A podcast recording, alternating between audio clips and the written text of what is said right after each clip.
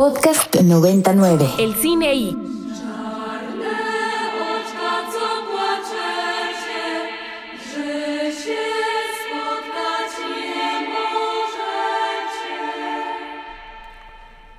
...12 de la mañana con 3 minutos... ...seguimos en vivo en el Cine I...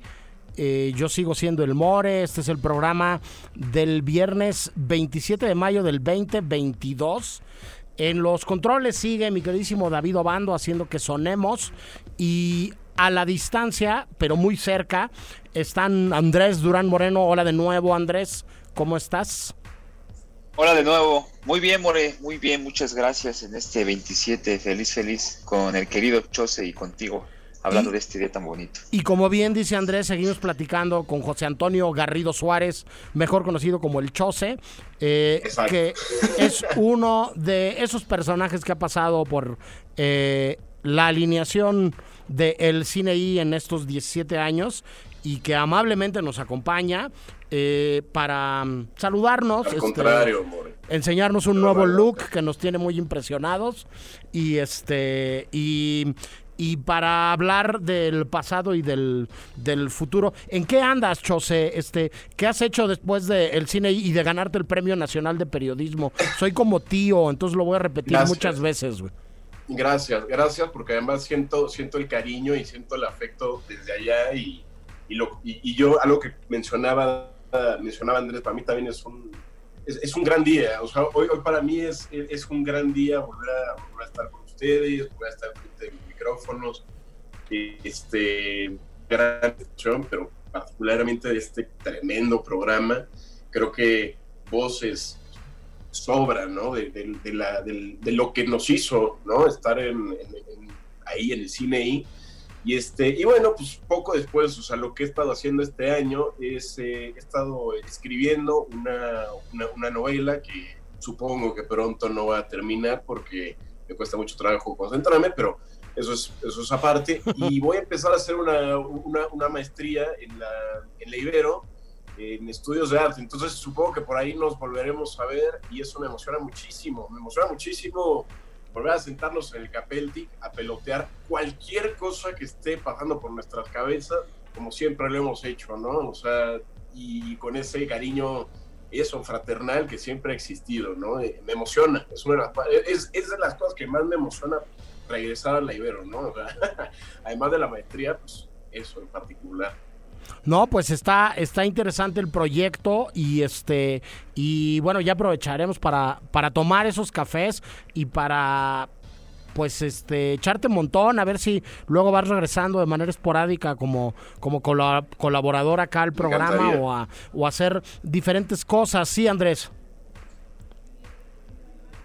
Yo nada más quería hacerle la pregunta al querido Chose, pero antes de hacer la pregunta, hacer una pequeña anotación a uno de esos este esos este, elementos que quizá no tengan importancia, pero que son especiales, que no sé si alguien ya se dio cuenta, pero nuestro segundo apellido, mío y de Chose son sus apellidos, More, el segundo mío es Moreno y el de Chose Suárez.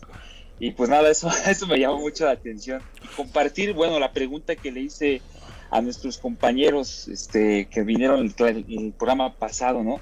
Querido Chose, yo te pregunto con mucho cariño y con un abrazo, ¿qué te llevaste del cine ahí a, las afueras de, la universidad? ¿no? ¿Qué aprendiste aquí que te llevaste allá?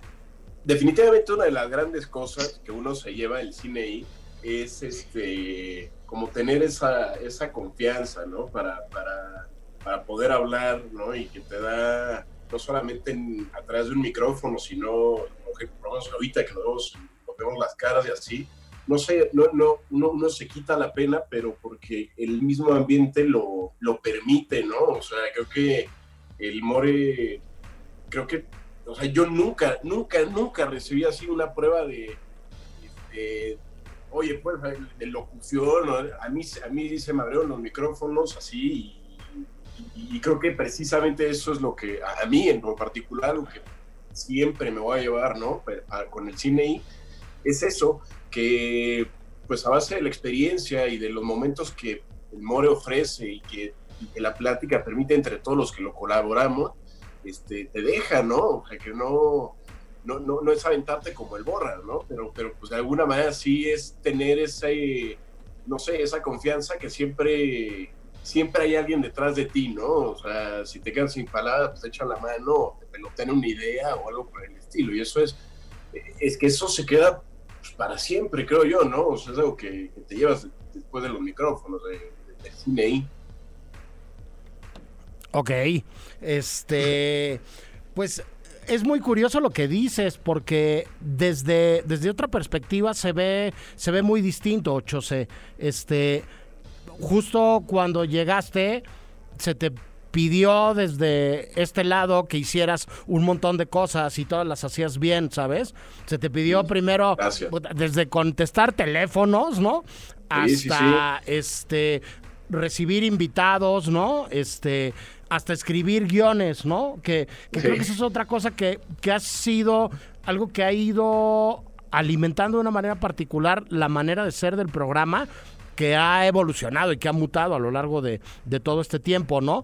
Este, y, y a partir de esos guiones que hacías y que estaban muy bien hechos y que estaban bien investigados y que estaban como, como bien aterrizados, este, es que, pues, era muy fácil ver que como todas y todos los demás, tenías algo que decir, este, ni mejor ni peor, este, sino, em, digamos, desde una perspectiva particular y, personal. Una de las cosas que hemos hecho, creo yo, como, como de una manera más o menos asertiva a lo largo de todo este tiempo, es, es sí poder eh, inculcar ese asunto de, del punto de vista editorial y de, de decir, este, pues, no me cuentes la película o no me reseñes la película como, como una eh, ficha técnica, sino más bien dime qué te entusiasma de la película o qué te gustó de la película. A mí me vienen a la mente un montón de, de, momentos muy interesantes de haber compartido en diferentes festivales. Digo, Andrés, por ejemplo, le ha tocado mucho ir a Los Cabos junto con Nito o conmigo, ¿no?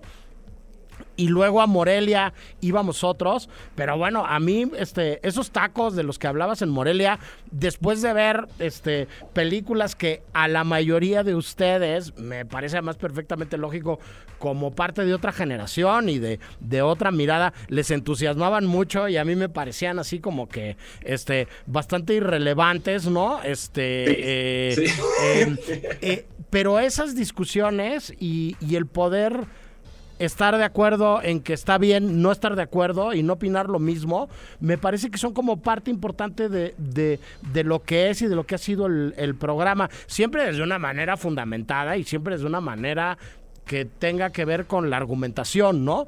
Pero, pero es, es, es, curioso lo que comentas, porque desde este lado era así como, como eh, muy claro pues quienes estaban dispuestos a chambear, ¿no? Y, a cargar, a cargar el asunto. Este, eras famoso también en Morelia por ser el orquestador y el organizador de muchas cosas no nada más las que tenían que ver con las transmisiones y los invitados, Chose, ¿no? Sino el que era bueno también para conseguir brazaletes para las fiestas, ¿no? Pero... Es que quién me la pasé. Eso es parte de, la, de la capacidad de gestión de, de todo esto. Yo te preguntaría, Chose, y le preguntaría a Andrés, un poco como, como pretexto, además de hablar de, de los estrenos de esta semana, que siempre, que siempre los revisamos, si has visto algo recientemente en el cine o en plataforma, o en Consama o en, en videos, este, siguen existiendo los DVDs, los Blu-rays y estas cosas extrañas, ¿no? Que no son solamente las pantallas grandes, que te haya llamado la atención, Chose. Sí, hace la semana pasada, no es cierto, esta semana, este, encontré eh, así por Netflix que, que se había estrenado la nueva temporada de Love, Death and Robots, una serie de la cual yo soy fanático, así fanático, y pues no pude, me tuve que aventar aquí este, las cuatro horas que dura toda la temporada porque no podía dejar de verlo. En particular, me quedaría con el segundo episodio que luego me enteré que estaba dirigido por David Fincher, que se me hace una chulada, ¿no? Este, creo que eso, o sea, así de lo nuevo que ha sucedido, eso se me hace así, es de lo que yo he visto, ¿eh? de lo que yo he visto en Netflix, este, porque no he ido aún no he ido a, a cine, digo, porque a veces es difícil quitarse esas, esos nervios, ¿no? Pero bueno, ya pronto, pronto espera, esperar, espero ir por allá. Poco a poco sucederá. Aprovecho para seguirme con Netflix. Eh, ya está El Faro, ¿no? Que es una película eh, eh, del maestro Egerts, muy interesante que se puede ver en la plataforma. Y hay una nueva temporada de algo que los que saben que soy dragón entenderán perfectamente por qué me gusta. Una, una serie que se llama Somebody Feed Phil este, que tiene, este, además un capítulo dedicado a la ciudad de Oaxaca, ¿no? Este, donde este personaje, que además es un tipo divertidísimo, que de entrada puede parecer un poco chocante, este, pero no lo es. Este, y que es un escritor de sitcoms este, eh, norteamericanas, ¿no? este, eh, em, Everybody Loves Raymond, por ejemplo, salió de, de su mente. Este, se la pasa comiendo este chapulines, memelas y tomando mezcal en Oaxaca y está muy bueno el, episodio de, Oaxaca. Eh, Qué chulada. Decir que en Cineteca se estrena eh, Retiro de Dania La Torre, que acabamos de hablar de ella, como muchas otras, eh, en muchos otros cines. Se estrena este fin de semana el remake, el reboot, la secuela, como quieran decirle, de Top Gun, que es un gran clásico, este, que además se acaba de presentar en Cannes y que hubo una premier este, muy importante en México, ¿no? Este, con la presencia del mismísimo este, Tom Cruise, una de las grandes estrellas del cine que quedan eh, vivas se estrena este documental animado que estuvo nominado a Mejor Documental y a Mejor Largometraje Animado en en la más reciente entrega de los Óscares que se llama Flea, esta película danesa, este que merece muchísimo la pena y se estrena X que acabamos de poner una rola alrededor de, de este estreno esta película de terror y este decir que en Movie acaban de programar hace relativamente poco La Jaula de Oro de Diego Quemada 10, que es una película eh, imperdible. Mustang, una cinta turca que también merece mucho la pena de verse. Y hay una em, colección de películas que pasaron por el Festival de Cine de Cannes con el pretexto de que Cannes está ahorita, este, que no tiene desperdicio. Están ahí nombres propios como Agnes Barda, Kira Kurosawa, Eric Romer, Pedro Almodóvar, Lim Ramsey, Christoph Kieslowski, Andrea Arnold y muchas más. Y entonces esas son nuestras recomendaciones de esta semana. Vamos a ir con algo de música porque tenemos este un invitado más. Chose, un millón de gracias por platicar con nosotros. Al contrario, de verdad que el placer es mío y, de todas las recomendaciones que todas son buenas, sí, yo sigo, yo insisto con Netflix, vean El Faro, yo tuve la oportunidad de verlo en Sitges con un guion precisamente que tú, este, en, el que tú nos ayudaste, More, ¿no? Y que tuve la oportunidad de, filmarlo también con, con Andrés. Y háganlo, véanla, es una gran película, de verdad. Tienen un buen fin de semana en casa en Netflix, eso es seguro, y en el cine también, bueno, y en Movie. Bienvenido siempre, Chose, un abrazo muy fuerte. Gracias. Podcast 99. Top Gun, que eh, acaba de presentar su secuela, eh, el mismísimo Tom Cruise en Cannes vino a México a una premier mundial.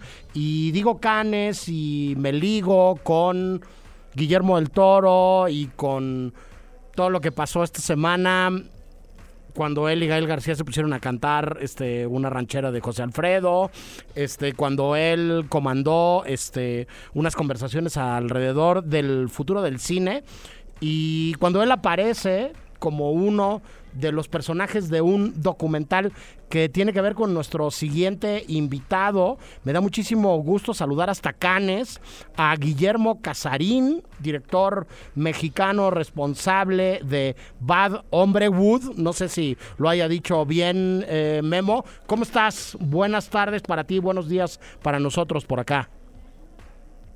De maravilla, mi querido More, gracias por invitar y sí, lo pronunciaste perfecto. Aquí encantado de estar eh, hablando contigo hoy. Bueno, pues antes de arrancar la conversación es el momento en donde yo pongo en vergüenza a Memo, ¿no? Y digo cómo lo conocí. Hago esto todo el tiempo, mi queridísimo Memo, con, con mis alumnos de la Ibero, a quienes les he dado clase por acá.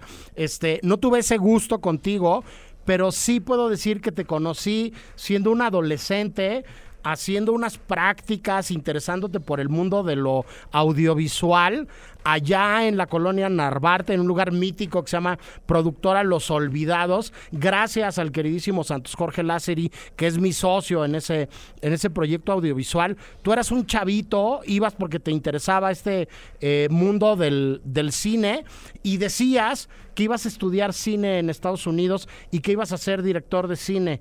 Como decimos en este mundo, corte A, hoy estás en Cannes, presentaste un documental allá en el pabellón americano, este, dentro del mercado, ¿no? Del March du Film, y te ganaste un premio por este documental, Memo. Cuéntanos un poco qué ha pasado en todos estos años que hemos seguido en contacto, pero que no nos hemos visto tanto. Uf, no, pues es que han sido 12 años desde que te conozco, More. Eh, porque precisamente un saludo a Santos si nos está escuchando, eh, los conocí ahí y de hecho eh, nos me, adoptaste ahí en Los Olvidados, decíamos, decían que eras mi padre. Así es, hay que decir que Memo es muy guapo, entonces por eso sucedía que, que todos decían que era mi hijo, ¿no? Eh, digo, si fuera guapo yo creo que sería teleactor y no, no director, entonces, pero bueno. y pues sí, no, eso estaba en secundaria y al mismo tiempo que estaba eh, con ustedes, en Los Olvidados, también estaba eh, en el AMS, en, la Asociación Mexicana de Cineastas Independientes. Luego conseguí una beca para hacer la licenciatura y con ayuda también de, mi familia en, en Art Center College of Design en Pasadena. Y eh, después, con la beca de George Lucas, hice la maestría en USC, que es considerada como una de las mejores escuelas de cine, si no, la mejor, y graduado eh, hicimos este documental acerca de, bueno, en el Inter dirigí eh, varios comerciales eh, y, campañas de, de PSAs y ahorita conseguimos este grant a través de, de, la universidad para hacer el documental y corte A en Cannes, una experiencia maravillosa. ¿sí? Este, el documental donde sale este Guillermo del Toro, donde de, sale este Lee Ugrich, ¿no? Director de Coco, donde salen muchos personajes de la industria de el Hollywood de hoy. Habla Memo sobre la representación y sobre la construcción eh, mediática que se ha hecho de los latinos desde el cine de industria de Hollywood. Eh, y es un documental en donde eh, diriges tú, apareces tú, pero aparecen una serie de compañeras y compañeros tuyos, de amigos tuyos, que tienen origen latino y que viven este mundo, digamos, desde adentro de las tripas del, del monstruo, Memo. ¿Por qué hacer esta película y por qué tratar este tema? Bueno, eh, porque eh, yo, yo creo en el poder de las imágenes y definitivamente mucha gente que no conoce eh, ciertas cosas se educan a través del cine. Eh, entonces, el racismo también se, se, origina a través de los medios de comunicación. Y si nos vamos estadísticamente, la representación de latino es terrible en Hollywood. Latino representa alrededor del 20% de la población de Estados Unidos, pero solo eh, el 2016, solo el 3.5 fue protagonista o coprotagonista. De ese 3.5, eh, la mayor parte es representación negativa, que me refiero narcotraficantes, borrachos, violentos, eh, pobreza, etcétera, etcétera. Entonces, la gente que no conoce a nadie latino se queda con esta imagen. Entonces, cuando el expresidente de Estados Unidos dice eh, que los mexicanos son violadores y que para él, eh, él pone a todos los eh, latinos como mexicanos, a él se refiere a todos, que son violadores, que vienen aquí a destruir el país, y la gente le cree, lo cree porque se están informando del cine. Entonces yo creo que es muy importante pues, tratar de de construir estos estereotipos que hay y que le hacen tanto daño a cómo se percibe a, latino en el exterior. El documental va a Cannes Memo como parte de la selección de, de algo que tiene que ver con, con otra de las partes importantes del, festival, que es eh, la industria y que es los esfuerzos que hacen las diferentes industrias de los diferentes países para hacer visible el trabajo que se está haciendo en, en, su escena cinematográfica. Eh, digamos que ustedes pasaron una preselección en Estados Unidos, ¿no? Con esta producción que tiene que ver con la Universidad del Sur de California, ¿no? Con, con USC, donde, donde estudiaste, y llegan allá a un concurso que acaban de ganar hace un par de días, ¿no? Correcto. Eh, o sea, para los que no sepan, el Festival de Cannes está dividido en dos partes, en, en todas las proyecciones de películas y en el mercado, eh, en el mercado, en el marché. El marché es donde vienen las empresas a vender eh, y a distribuir películas, también los cineastas, a precisamente a tratar de buscar negocios, distribución o, conseguir financiamiento para sus ideas. Dentro del mercado están los pabellones, que son los países, eh, entonces cada país paga y, y pone su su pabellón para promover la industria del cine de su país. Eh, y el pabellón americano es el más grande y importante de todos los que hay. Entonces, eh, sí fue muy importante. Entonces, tuvimos que, como en cualquier festival, mandar la, la solicitud de aplicación, eh, pagar el fee y esperar a que nos seleccionaran. Y afortunadamente nos seleccionaron, fuimos competencia y hace dos días ganamos. Sí, se ganaron el premio de mejor documental estudiantil, tú estás ahí como cineasta emergente, ¿no? Es como, como los califican, este, como un proyecto que está vinculado con, como bien decías tú, una de las escuelas de cine más importantes de Estados Unidos y del mundo, consigue una entrevista, ¿no? Y consigue tiempo con Guillermo del Toro, que hoy acá es San Guillermo del Toro, es el ajonjolí de todos los moles. Nosotros tenemos casi casi que una sección fija de esta semana en el cine I, Guillermo del Toro dijo, ¿no? Esta semana en el cine I, Guillermo del Toro hizo, y bueno, esta edición de Canes reafirma todavía más eso por, por todas las mesas que ha coordinado Guillermo. ¿Cómo consiguieron este, eh, este tiempo con Guillermo para la película? Bueno, es eh, muy curioso porque, o sea, yo no conocía a nadie eh, que lo conociera ni tenía contacto directo, eh, ni, a, ni, a, nadie de los que entrevistamos. Entonces, la verdad fue como persistencia.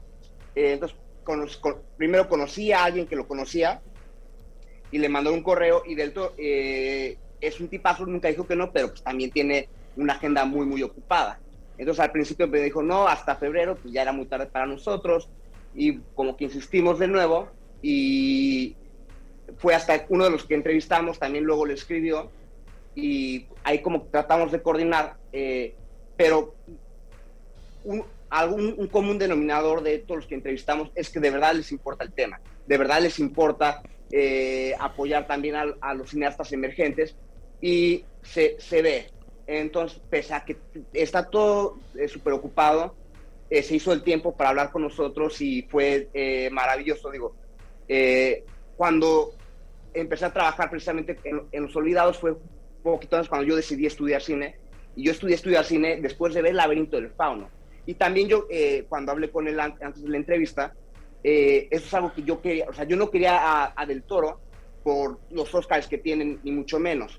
Porque lo que queríamos mostrar en este documental es, queríamos inspirar a la gente, queríamos inspirar a, a cualquier niño latino que no estuviera seguro y decir, mira, tienes una voz, sí lo puedes lograr. Y cuando hablé con él, le dije precisamente eso, eh, queremos inspirar, y tú me inspiraste a mí, o sea, yo estoy estudiando hoy por hoy porque eh, vi tus películas, vi cómo eras y dije, verga, si es posible. Y él conectó con eso y pues sí, y, y es un tipazo y siempre está buscando apoyar a la gente.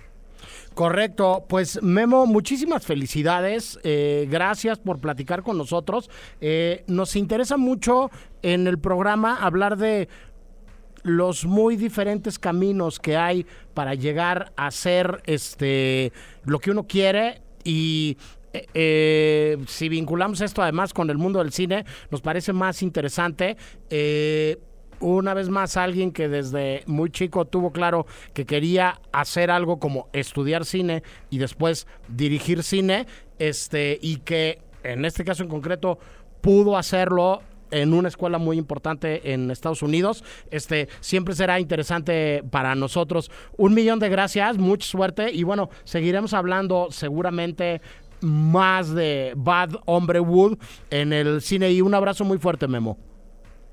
Gracias, mi querido More. Un abrazo eh, a ti y a todos los, olvidados. Bueno, nosotros nos vamos al último corte de estación del programa del día de hoy y regresamos con el monográfico de este 27 de mayo. Cumple décadas de haberse estrenado una película mítica del cine latinoamericano que se llama El lado oscuro del corazón. Eh, regresamos con eso y mucho más. No se vayan.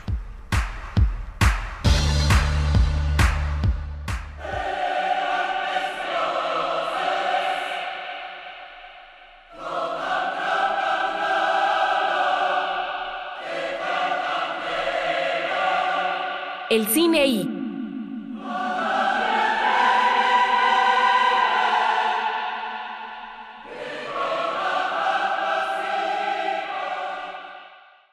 Le doy una importancia igual a cero al hecho de que amanezcan con un aliento afrodisíaco o con un aliento insecticida. Soy perfectamente capaz de soportar una nariz que sacaría el primer premio en una exposición de zanahorias. Pero eso sí, y en esto soy irreductible. No les perdono, bajo ningún pretexto. Que no sepan volar.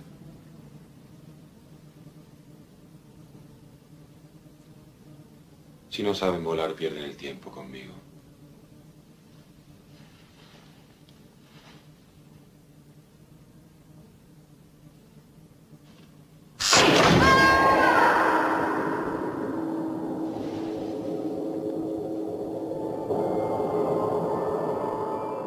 El 21 de mayo de 1992 se estrenaba en Argentina el cuarto largometraje de ficción del director, guionista y actor Eliseo Subiela, El lado oscuro del corazón. Una mezcla nostálgica de poesía, tango y fantasía surreal que tomaba como punto de partida textos originales de Oliverio Girondo, Juan Gelman y Mario Benedetti para contar una historia increíble pero probable. Construir con palabras un puente indestructible mi táctica es quedarme en tu recuerdo, no sé cómo, ni sé con qué pretexto. Pero quedarme con vos. Mi táctica es ser franco. Y saber que sos franca. Y que no nos vendamos simulacros. Para que entre los dos no haya telón ni abismos. Mi estrategia es en cambio más profunda y más simple. Mi estrategia es que un día cualquiera, no sé cómo ni sé con qué pretexto, por fin me necesites. Los nervios se me adhieren al barro, a las paredes.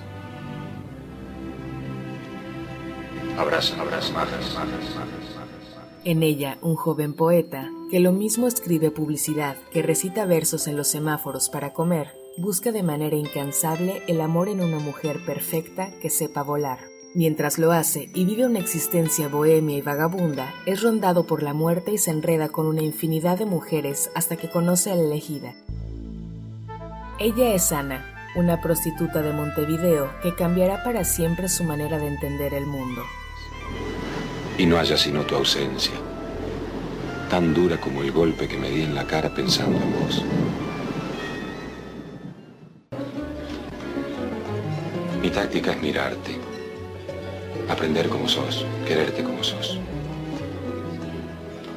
Mi táctica es hablarte y escuchar, escucharte. Protagonizada por Darío Grandinetti y Sandra Ballesteros, y con pequeños papeles interpretados por leyendas de la cultura sudamericana como Nacha Guevara, Mónica Galán y el mismísimo Mario Benedetti, El lado oscuro del corazón se convierte en un clásico instantáneo que trasciende las fronteras del mundo de la poesía.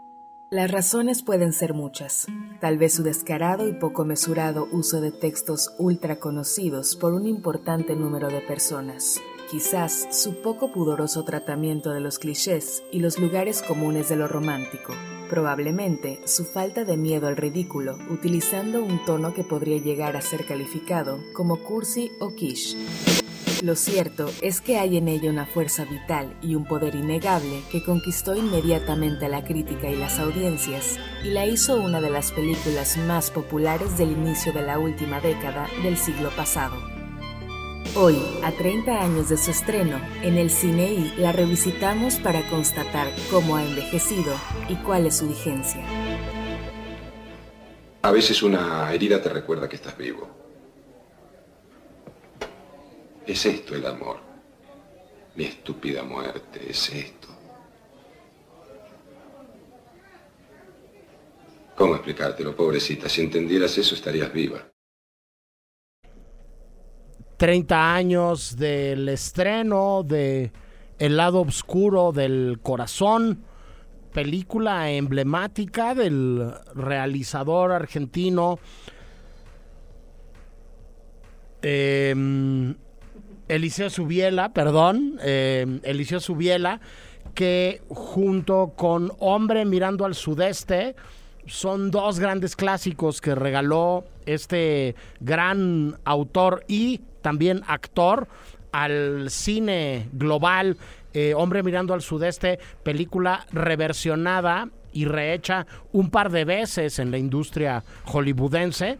Eh, pero el lado oscuro del corazón es un hito, una película clásica ya, eh, un fenómeno de cine de culto de esas películas que un grupo de gente va a ver durante ocho años todos los viernes o los sábados a la medianoche en un cine en Barcelona, por ejemplo, y que trascienden estas lógicas de las cuales hemos estado platicando en los últimos programas de el cine y, eh, y que dialogan con lo comercial o con cuántos boletos se venden en una sala que busca hacer negocio. Yo soy el More y platico de esto, de cine y poesía también, con mi queridísimo Andrés Durán Moreno. Hola de nuevo, Andrés.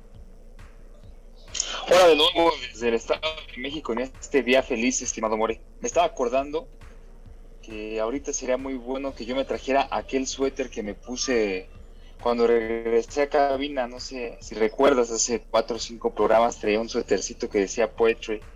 Ahorita estaría que ni bien puesto y pues yo no conocía mucho de esta película, supongo se debe a que se estrenó casi que cuando yo nací yo tenía apenas por apenas iba a cumplir un año en esta tierra cuando se estrenó pero escucharla reconozco la indudable escritura de Mario Benedetti este, y pues imágenes de, recuerdos de otros poetas como Oliverio Girondo y, también Juan Juan Gelman, ¿no? Entonces, pues es es este es, es, es, cómo decirlo, el cine y la poesía es una es un matrimonio casi natural, ¿no?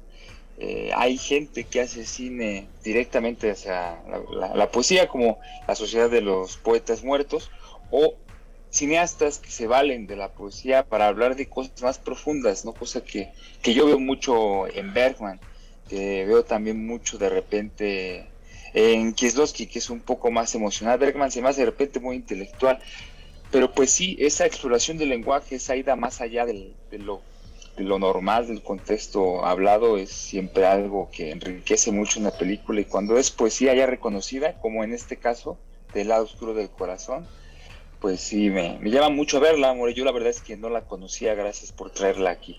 Sí, este, una relación que es natural, mi queridísimo Andrés, pero que no necesariamente funciona bien o necesariamente aterriza bien cuando no se realiza con eh, pericia, ¿no? O con, con una... Con ingenia. Sí, o un conocimiento real de causa, ¿sabes? Este, eh, Me vienen a la mente muchas eh, buenas películas que, que utilizan la poesía como un punto de partida o como un elemento narrativo, este, eh, que las ayuda a arrancar o a detonar eh, yo pienso en poesía y cine y no puedo dejar de recordar el inicio de las alas del deseo de Wim Wenders, ¿no?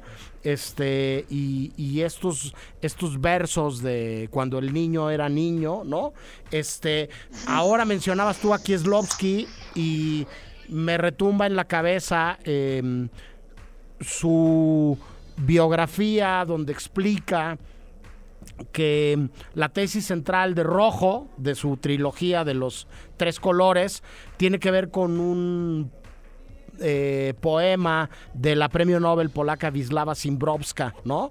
Y con todos estos juegos del destino, de encontrarse y desencontrarse, de coincidir, de cómo se convierte uno en una presencia significativa para otro, ¿no? Y, cómo se acercan o no este, eh, los personajes y los destinos, ¿no? Y desde luego que también se podría pensar en películas que retratan la vida de grandes autores o de, o de grandes poetas, ¿no? Este, hay por ahí este, una película poco conocida donde Leonardo DiCaprio interpreta a Rambo, ¿no? Este, este poeta maldito y que tiene un lugar muy especial en eh, la construcción de una leyenda no tan famosa de un de un este de un actor mediático, ¿no? Muy conocido y muy, muy reconocido alrededor, alrededor del mundo. De ahí, este, y regresando a eh, Eliseo Subiela, ¿no? A estos 30 primeros años de El lado oscuro del, corazón y a la obra de, de, estos tres grandes poetas, este, pues hay un pretexto narrativo bien interesante en donde el personaje principal de la película, que se llama Oliverio, es un poeta eh, que va por la vida recitando versos en la calle, en los semáforos, cual si fuera este limpia parabrisas, ¿no? Y pidiendo propinas por, por decirle un beso, verso a alguien este, al pie de su, de su volante, ¿no? O que paga la cuenta en una parrilla, ¿no? Y se come un buen bife de chorizo a cambio de escribirle eh, un poema al dueño del changarro, ¿no? Que se lo va a dar a su novia, ¿no? Este, o que tiene amigos artistas este, con los que convive constantemente vagabundeando. Sí, Andrés. Sí, también me hiciste recordar esta película eh, italiana, creo que es, no, es Michael Redford, que es el director. Michael Radford, sí. Ajá, que, y Máximo Troisi creo que por ahí andaba, pero no está acreditado. El cartero, ¿no? Esta película que, pues es sobre Neruda, aunque Neruda no aparezca mucho, es más la relación de este, de este cartero que, que, va con él. Y, y, pues nada, ¿no? Esa película, además de estar visualmente muy enriquecida, es un, este, pues es un clavado, ¿no? A la poesía de Neruda, que pues siempre ha sido, ¿cómo decirlo? Muy pues muy pasional, muy, muy emocional y todos dirían quizá que la poesía es así, que es muy emocional o muy, o muy pasional, pero hay pues muchos tipos de poesía, ¿no? Borges era, era medio místico y muy intelectual, Pessoa era fluvial, efímero, eh, Pessoa es bien extraño, él casi como que no se siente en su poesía, pero pues por eso es Pessoa. Y pues nada, este, tomar este tema y recordar esta película que de hecho tú me compartiste, Il Postino, me acuerdo que así me la recomendaste como Il Postino. Este, pues me hace recordar este temazo que te trajiste. Sí, este, en esa película, el personaje de este eh, eh, hipotético, ¿no? Y ficticio cartero que, que mm, interpreta Massimo Troisi le termina diciendo al, al, personaje de Neruda, este, la poesía no es de quien la escribe, es de quien la necesita. ¿No? Entonces, este, me parece que esa es una reflexión interesante, inteligente, llamativa, poderosa, alrededor de este sí la figura de un poeta, pero la figura de un hombre de a pie, ¿no? Que utiliza para conquistar a la mujer de sus sueños eh, los versos o lo que ha escrito alguien más, ¿no? Y lo hace de alguna manera personal o propio. Eh, tenemos una cápsula más, entonces vamos a escuchar esta segunda cápsula que tiene algunas cosas que me gustaría comentar, pero que preferiría no caer en un spoiler antes de que la escuchemos. Entonces vamos a oírla. Gracias a Naomi por la locución de las cápsulas y al querido Obando por su producción. La oímos y volvemos. Estamos hablando de El lado oscuro del corazón. ¿Conocen la película? ¿Les gusta? ¿Se les está antojando verla después de lo que estamos diciendo? Díganoslos a través de arroba el cine i 909. Venimos en un momento. No te llenes de calma. No reserves del mundo solo un rincón tranquilo. No dejes caer los párpados, pesados como juicios. No te quedes sin labios. No te duermas sin sueño. No te pienses sin sangre, no te juzgues sin tiempo. Pero si pese a todo no puedes evitarlo y congelas el júbilo y quieres con desgana, y te salvas ahora y te llenas de calma, y reservas del mundo solo un rincón tranquilo y dejas caer los párpados pesados como juicios, y te secas sin labios y te duermes sin sueño, y te piensas sin sangre y te juzgas sin tiempo, y te quedas inmóvil al borde del camino, y te salvas. Entonces, no te quedes conmigo. Weil du gekommen bist, dein Bild zu holen und besser bist als alle deine Bilder.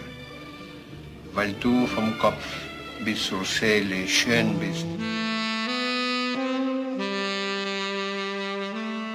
Ganadora de premios en festivales internacionales de países tan distintos como Canadá, España, Alemania, Colombia, Italia, Brasil o Francia, la propuesta de Subiela, ambientada en bares, estudios de artistas, calles o prostíbulos de Montevideo y Buenos Aires, es un retrato poco común de la figura del artista que lucha para sobrevivir.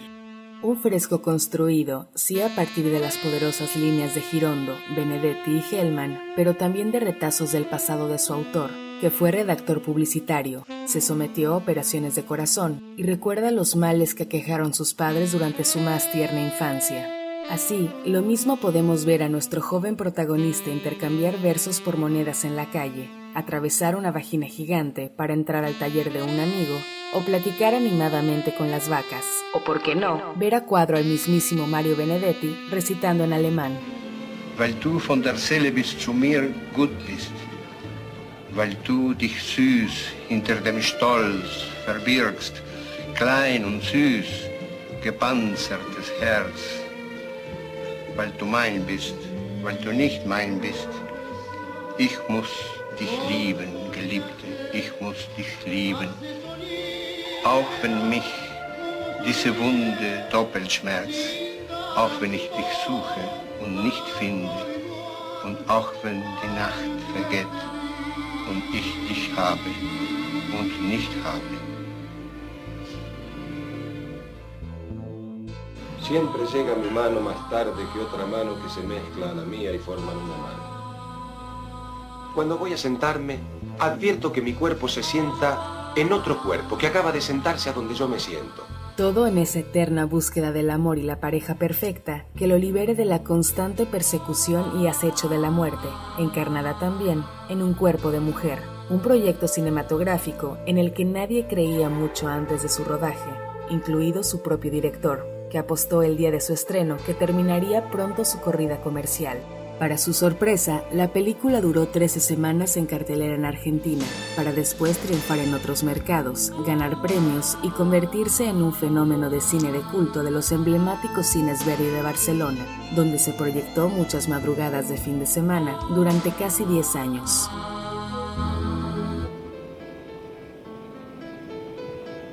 Llorar a lágrima viva llorar a chorros, llorar la digestión, llorar el sueño, llorar ante las puertas y los puertos, llorar de amabilidad y de amarillo, abrir las canillas, las compuertas del llanto, empaparnos el alma, la camiseta, inundar las veredas y los paseos y salvarnos a nado de nuestro llanto, llanto, llanto.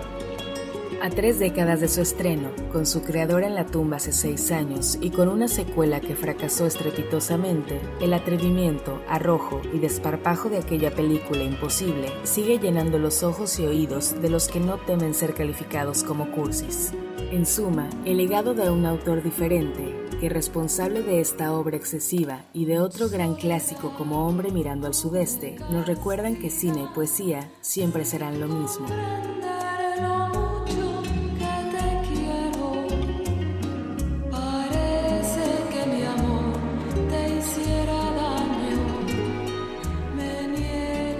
Cine y poesía siempre serán lo mismo o no, salvo su mejor opinión. El caso es que el buen Eliseo Subiela en su momento se avienta de clavado eh, y sin ningún tipo de miramiento hacia lo que muchos van a terminar calificando de terriblemente cursi y otros van a aplaudir de pie eh, versos que están pensados, construidos, concebidos para consumirse desde luego de una manera distinta a lo que sucede, a lo que sucedía hace 30 años, que además no existían las plataformas digitales y que el cine se consumía eh, preferencialmente y primordialmente en salas obscuras, con pantallas grandes y con un montón de desconocidos al lado, Andrés, acaba siendo una apuesta que creo yo sobrevive de una manera muy interesante el paso de tres décadas. ¿O tú qué piensas, Andrés? Yo pienso que esta película es verdadera. Si algo es verdadero, trasciende el tiempo. Diría por ahí algún verso que no sé de quién es, pero, se me, pero me acuerdo el verso. Y hablando de versos, me recuerda, me, llamó, me llamó mucho la atención esto de juzgar sin tiempo, porque a veces de inútil o se tilda de lo peor cuando eh, anteriormente pues ha sido pues alguien muy exitoso, alguien que hizo bien las cosas, quizá en su momento aquí a, sobre esta película el director cuando decía que seguramente se le acababa su vida comercial, eh, quizá ahí se juzgó él sin tiempo, ¿no? Porque pues definitivamente si esta película ha trascendido tres décadas, es porque hay algo muy, muy cierto en ella, ¿no? Y creo que mucho de eso es, es esta serie de versos que bien tienes a compartirnos, que pues llama mucho la reflexión, ¿no? Me llama la atención este también que dice llorar, llorar de amarillo, porque el amarillo, pues ahora sí que voy a aprovechar mi, mi rama mística, el amarillo siempre ha significado una especie como de muerte, ¿no? Una muerte específicamente psicológica. Una muerte psicológica pues es la muerte de una creencia tú crees que amas a tal persona, tú crees que te gusta tal cosa, tú crees que eres feliz de tal manera, pero cuando esto desaparece, el color amarillo está ahí para mostrarte pues que eso no es cierto, ¿no?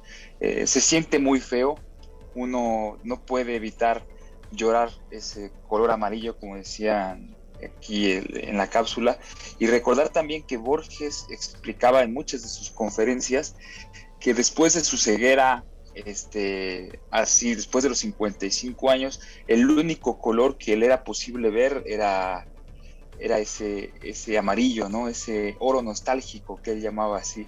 Y pues nada, este, eso es lo que me trae esta cápsula y pues las ganas inmensas de ver esta película en cuanto termine el programa. Pues el propio Subiela, cuenta la leyenda Andrés, perdió una botella de whisky que apostó con el acomodador de la sala de cine donde se estrenó la película cuando dijo que no creía que iba a durar más de dos semanas en cartelera. Duró, como bien decía la cápsula, 13 en la cartelera comercial en Argentina y un poco más de ocho años en los míticos cines Verdi de Barcelona, proyectándose en las madrugadas los fines de semana. Eh, una película que, como bien decíamos, primero toma prestada de la literatura un montón de cosas para su propio lenguaje y luego se convierte en algo de lo que estamos hablando 30 años después en un programa de cine, en una estación pública universitaria en la Ciudad de México. Algunos a los que sí, como no, no pasa nada, nos pueden llamar cursis, si quieren. Em, un programa más de el Cine I. Este, muchísimas gracias, Andrés. No sé si quisieras recomendar alguna película que te venga a la mente a partir de lo que te ha provocado eh, saber un poco más de El lado oscuro del corazón. Pues, más que nada, un libro, el libro del desasosiego de Pessoa. Este, acérquense a él, su poesía es muy, muy especial. Este, y sobre las películas, una poesía sin palabra eh, la Tortuga Roja, una película extrañísima en el sentido de que cuando yo la acabé de ver me puse a llorar a chorros y yo no entendía por qué estaba llorando, ¿no? Y pues creo que eso es algo que te, que te hace la poesía. Y pues ya películas sobre poesía y poetas, eh, la sociedad de los, de los poetas muertos y claro, el postino, échense un clavado también a ver la, la fotografía de Franco Di Giacomo, que fue quien se encargó de la imagen de, pues, de esta película en, Correcto, Andrés. Muchas gracias.